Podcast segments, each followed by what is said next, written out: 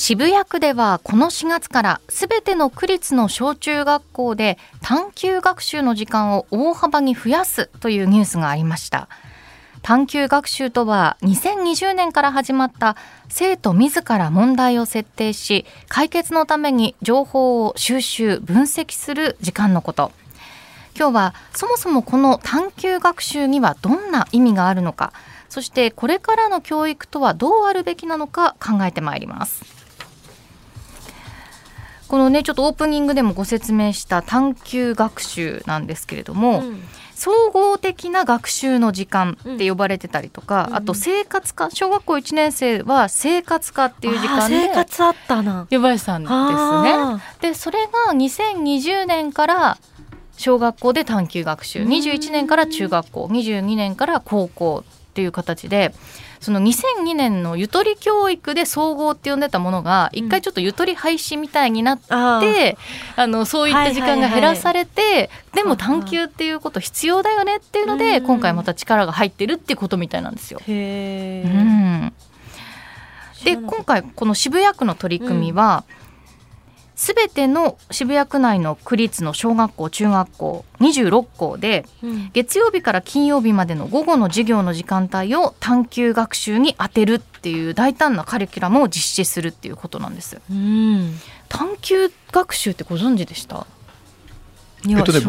僕はまずあのたまたまなんですけど、これ、言っちゃっていいのかな、あの僕は今、テレ東で、えーと、土曜の朝に伊集院光さんがやってる経済番組があって、うんはい、そこによくコメンテーター出てるんですけど、実はそこで取り上げたんですよ。で、ちょっとまだ放送しない可能性があるんで、ちょっと収録番組で。まあでも言っていいと思うんで、はい、えーと、でそこでね、専門の、これ今回渋谷区がこういうのやりますよって話じゃないですか。す、で、にね、探究学者っていう、課外活動の塾みたいなのがあって、今そこがねものすごい注目されてるんですよね。そこでまさに探究学習をこれまだ要するにこれから渋谷区が始めるっていう話だから、日本全体にものすごく広まってるわけじゃないので、それもじゃあもう民間でやっちゃいましょうっていうことで、うんうん、そこにね放課後にねお子さんを通わせる方がねものすごい増えてるそうです。あそうですか、はい、そうその探究っていう授業自体はあって、うんで今回その渋谷区は大幅にその時間を増やすっていう話題なんですよね、うん、力が入ってるっていうことで。で今回石川教育研究所の石川幸雄さんにいろいろと教えていただいたので、うん、まずは探究学習とは何かお聞きください、えー、探究学習というのはこれまで子どもたちが一方的に受けてきた授業ではなくて自らの疑問関心事そういうことに対してどう自分自身が向き合っていくのか、それを追求していく、探求していくのが、この探求学習というものの考え方です。ですから、これまでのように、えー、1たす1が2であるというような、そういうような単純な学習ではなく、いかに自分がいろいろなことに興味を持って、それに対してどう仮説を立てていったり、またはどういうふうにして情報を集めてくるか。またそれをどう分析していくか。で一番苦手な部分かもしれませんが、どうそれを人に伝えていくか。そういう表現力も問われてくる。だから、えー、この探究学習で学んだことは、間違いなくその先の社会でも十分に役に立つ学習であるということで、子供たちからなんで僕たちは学ばなければいけないのか、なんで勉強するのか、そういう問いかけに対して非常にわかりやすくその答えを出せるような学習になってくるのではないかと思います。ですから、まさに探求というその言葉の意味が子供たちに伝われば、最もこの効果のある学習の一つだというふうに考えられます。あの総合の時間でねやってたようなことっていわゆるこう夏休みの自由研究みたいな、はいはい、今日はあなたみんなが住んでる地域のことを調べてみましょうって先生から言われて調べて情報をまとめてグループごとに発表するみたいなことを私もやった記憶はあるんですけれども、あの今回これだけネットが発達してると、例えば計算とか情報を調べるのってコンピューターでいいよねっていうところで、それをどう得たものを社会でどう生かすのかが重要なんだっていうところでこのまず疑問関心を自分たちで集める、でそれを追求して分析する、でそれを人にどう伝えるかどう発表するかっていうところまでを生徒の主体性に委ねているみたいですね。これね僕すっげえ感覚分かって、はい、まさにこれからのビジネスに求められるもんですよ。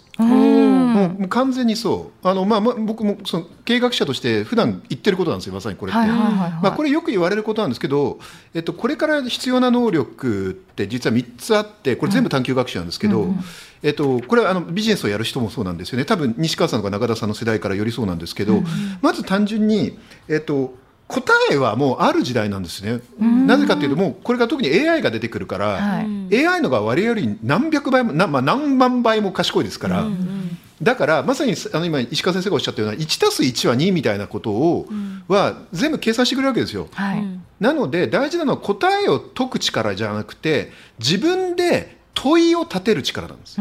これはめちゃめちゃよく言われてるんですよね。問いを自分で立てるこれって何でなんだろうみたいなことを考える方が重要で、うんうんで答えは簡単に見つかるんでその問いを立てる方が大事だと1点目。で2点目はその立てた問いで自分が見つけたことや考えたことを相手に伝える力、うん、まさにソフトスキルですね。これもすごい重要でなんでかというと AI が出てくるとみんな同じようなこと言うでしょ、はい、だってみんな AI か分かっちゃうから、うん、だから僕もよく言ってるんですけど誰な何を言ったかよりもね誰が言ったかが結構大事な時代になるんですよ。だって例えば例えばですよ中田さんと別の普通のなんか例えば若い女性の方がいて、うん、中田さんが麻雀の話をするのとその方が麻雀をするので、同じこと言ってても、うんうん、中田さんが言うと説得力が違う可能性があるじゃないですか。それは中田さんというブランドがあるからなんですよ。で中田さんの伝え方がうまければそれが加速するわけですよね。はい、だからやっぱり誰が言ったかが大事な時代になる。で3つ目が結局もうほとんどの仕事は AI がやってくれるんでその便利系の仕事は、うん。うん、これから価値を出す仕事ってみんなが好きなことをやるっていうことなんですよね。でも結構僕の世代もそうだしあの結構上の世代の人たちっていうのは好きなことってあんまり考えたことないんですよ。上から仕事が降ってくるのをやらされてる世代だから。でもこれからは自分がやりたいことを追求していくっていうのが多分仕事の価値を出すことになっていくので、うんうん、だからまさに探求ですよね。そうですね。そういう仕事を、はい、社会人になってからのやらなきゃいけないことに直結する、うん、まさに学びだなって思うんですけれども、はい、石川さんがね例でおっしゃってたのはまさに入山さんがおっしゃったようなことで、まあ。いわゆる詰め込み教育とか、うん、私たちの知識を覚える時代だと、うん、いい国作ろう鎌倉幕府、うんうん、年号も覚えて、こういうことがあったって事実を暗記するみたいな形だったんだけれども、それが鎌倉幕府の背景とか、うん、そこで入山さんさっきおっしゃってたような問いを立てる。えこの時どういう気持ちだったんだろうとか、これどういうきっかけでこうなったんだろうっていう思考力とか探求心を芽生えさせるためのやり方らしいんですね。うん、結構でもなんか、何でもいいって言われると、うん、うん。どうやって授業を進めていくんだろうなとかも思っちゃいます、ね、あそうだよね。ちょっとね、学校の先生とかは大変そうだなって話聞いて思ったんですよね。結構委ねられる部分があるので。そうだね、ね、はいえでもどういうことやりたいですか？今自分が探究の授業をやるとしたら。中田さんどうですか？でもそのなんか総合の時間で前にやったなんかディベートみたいなのをやるのが小6ぐらいで確かあって、あの勝手に海のチームと山のチーム分けられてどっちがいいかっていうのを争うみたいなのがあったりとか説得するみたいな。それをそのそんな簡単な質問ではあるけどちゃんと調べるんですよ海の良さと山の良さと。ね、でこういろいろ調べてその集めた情報で戦うみたいなのがあって結構それってあので班に分かれててその班で、うん、あの意見をまとめるっていうこともすごい意味あったなと思ったし、うんうん、あので伝える人は一人にしてください。班ので意見をまとめてみんなで交互に言わないで一人だけに絞って意見をまとめて伝えてくださいっていうのがあったんでこう班で一緒に考えなきゃいけない、うんうん、でしかもそのそういう簡単な質問だけどすごく考えてったらいろいろ利点がいっぱいあるみたいなのとかをこう改めて見つめ見見つけれるしそのディベートとしてこうなんかまあ、もっと大きく言うと裁判とかにも生きてくるかもしれない。裁判官になるかもしれないし誰かが。なんかそういうなんか話し合う力っていうのがすごいそこでできた気がしてあのいい経験だなだったなってすごい思ったのでああいう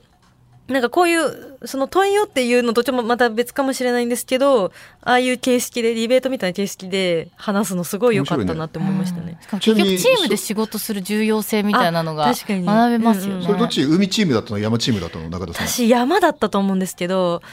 なんかあのすごい仲いい子たちが多いチームだで、うんあの、なんですかね、ちょっとつ強め系が多かったんで、あの、山に強めが多かった。強めが多かったんですキャラ、キャラもね。はい。すごい、あの、いい、言いまかした。あ、海を言いまかした。言いまかした。なんかすげえ海の方が強そうじゃないですか、ほん、なんか、本来正直。そうね。海の方が勝ちそうじゃないですか。まあ、生命の起源だからね、奴らはね。けど、なんか言いまかした気がしますね。山が。山が。山が、だった気がしますね。強いですね。え、西川さん、え、どうですか？探求探求だったらなんで税金がこんなに高いのか調べたいですね。大人ですね。子供はその問いがまだ出てこない。なぜ納税しなきゃいけないのかとか。あ確かに問いはすごい家にあるんですけど、まあ、それちょっと分析どう分析するかっていうのこれから重要だと思うんですけど、でもさっきねおっしゃったように、その小さな問いが例えばじゃあ小学校でやりました。で中学になって高校になって知識増えてくると、例えばこれからのスマホどうなっていくんだろうとか、問い自体はずっと変わらないんだけど内容の精度が上がっていくんですって。レベルが高くなってって、でそれをその総合の時間はさ、うん、あの1班2班とかでやってましたけど、はいはいはい、それが個人でやることもあれば、うん、クラス全体でやることもあれば、うん、あの学年全体でやることもあるし、みたいな形でより自由度が高まってるみたいですね。え入山さんね先ほどこう仕事に直結するすごい非常に必要な考え方だっておっしゃってたんですけど、自分が学生だったらどういうことを学びますか？僕、生徒だったら。いや僕今今まず個人的に僕ずっと探究学習やってるので、うんうん、もう学者だから、うんうん、仕事ずっといや自分の興味があることひたすら調べてる仕事じゃないですか。うんうんはい。なんで、えっと、そういう意味ではもうずっと探究学習を続けてるようなもんなんですけど、うん、あえて学生で戻ったら何かな。やっぱりでも僕宇宙と海が好きだから宇宙への生き方とか、うんうんうんうん、そう一時期最近だと宇宙エレベーターに興味があったからそういうのを調べたいな。確かにそれで実際にね海外まで視察に行ったりとかされてたわけですもんね。確かにずっと入山さんのされてる研究って探究かもしれませんけどそうですよね。普段から探究学習、探究探究。でこの前はだからそれでバカンスで海を探求してきたわけですよビーチで。探究だったそうしたらそうしたら今日ねなんかねお菓子を探求してる二人にひどい目に遭ってるわけじゃないですか。はい、ビール飲むのも探究なの。ただまあこういったね形で授業の形変わっていくと。あとほら西川さんだって宮地さんとずっとさ。酒飲みながら合うつまみずっとや探求してんじゃんあれ。探求だ。あれ探求なんだ。すごい見つけましたもん いろいろ。いろんな発見ありましたもん。かまぼこが白ワインに合うとか、うん、あのうちの奥さんがねあのコーナーの大ファンらしくて。なんであいつらはろくにつまみを食わないで酒だけ飲んでるんだって言ってましたそれをリスナーの方に伝えるっていうねところまでちゃんとやってますから 発表っていうところまで。まで、うん、探求の。探求だ、はい、ただこういうやり方すると心配なのがこう試験のやり方だと思うんですよ、うん、でこの実際にね渋谷区のニュースが出た時も、うん、学力が落ちんじゃないかとか、試験とかね。めっちゃ思った。そう。親御さん渋谷区に通わせたくないんじゃないかとか思っちゃいましたよ。要は他のほら、授業がそう1割減らすとか書いてありましたよね、なのでちょっと試験の形がねどう変わっていくのかについても石川さんに教えていただいたのでお聞きください。そうもう常にもうすでにもう変わってきてはいるんですけれど、はい、あのー、最近のあの、例えば、中学入試の問題であったり、高校入試の問題ってご覧になったことありますかね？中学、高校はあんまり見たことないんですけど。あの、だいぶ変わってきてるんですよ。へ例えば、えー、まあ中学入試なんかでは、以前は一番最初の方、えー、だいたい10問近くが基礎問題として計算を中心として一行題が出されていたんですけど、はい、今ほぼほぼそれは見かけられません。え、数学算数でもですか？はい。要するに、じゃあなぜそういう計算が、いや、今、そういう中から消えているかというと、実際に計算はもうコンピューターで構わない。それから情報そのものもコンピューターもしくはネット社会からしっかりとしたものが手に入ってくる。じゃあ、これから先どうなるのかといえば、その自分たちの得た知識なり、そういう情報、データというものをどう具体的に生かしていくのか、どうそれを社会で自分が使っていけるのかというところに、だんだんだんだんシフトしてきてます。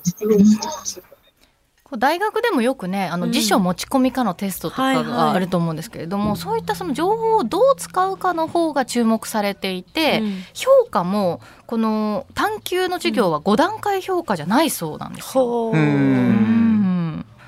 なんかより細かく先生たちはコメントするっていう形みたいですね。僕ねもう完全にこれ今直面してて、はい、あの僕その早稲田大学の社会人大学院のビジネススクールで教えてるわけですけど、うん、まさに去年チャット GPT 出てきたでしょ、うん、だから僕のそれまで早稲田で出した問題を、ええ、と似たようなやつをチャット GPT に作らせたわけで、うん、僕より全然いい問題作れるんですよチャット GPT ということは、うん、学生は僕よりいい答え作れるでしょ、うん、だからあもうこれは終わったなと思って、はい、もう今まではそうやってあのなんていうの1週間ぐらい問題を出してそれで学生にレポートを書かせるっていうのを最終試験にしたんだけど、もうこれ意味ないって判断して。あ。これ終わったと思って始めたのが、実は今年僕もやっちゃったんですけど、早稲田の授業で。それはあのね僕グローバル経営っていう授業で学生80人いるんですけど、全員面談。あなるほど。口頭諮問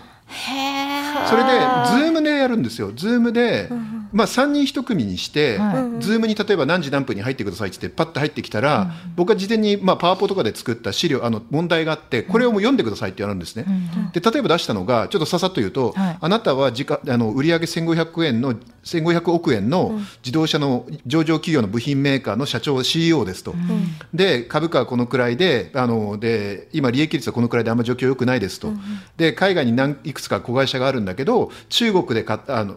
ドイツで買収した子会社が十何年ずっと赤字を垂れ流してて、で中国の方でも同じように子会社が赤字を垂れ流してますと、でドイツの問題は従業員にやる気がない。士気が低い、中国はやる気はあるんだけどあの電気自動車化が進んでるんで事業の先が不透明だと。はい。で事業この中国とドイツの会社を売却したいんだけど状況が良くないから投資銀行に行ってもあの買収売却先が見つかりません、うん、さてあなたならどうしますかっていう問題す。ごい。えこれをいいあのー面談で聞かれて答えるの？で40秒で答えさせる。えー、無理すごい。みんなで頑張ります。これって経営者がやることなんですよでも普段。つまり答えはちなみにこれ正解ないです。いろんな考えが僕も分かんないもんどうしていいか、うんうんだけどこれからってやっぱり本当に分かんないところでまさにいろんなものを総合して答えがない時に決めるっていうのがあの重要なんで。必要とされる力ですもんね、はい、必要とされる力なんですよ答えは AI が出してくれるからでもこういう総合的なわけのわかんないパズルは解けないんで AI は、はいはいはい、はい、正解ないから。ああだからもう入山さんが試験の形変えるぐらい、うん、あのその思考力とかをどう表現するかっていうところにも注目が集まってるわけですよね。ちょっとね引き続きあなたのご意見メッセージでお寄せください。この探究学習に関するご意見もね、ちょっと特集コーナー終わった後ご紹介できたらなと思うのでご意見もぜひ送ってください。メールアドレスおいでよアットマーク JOQR.net です。文化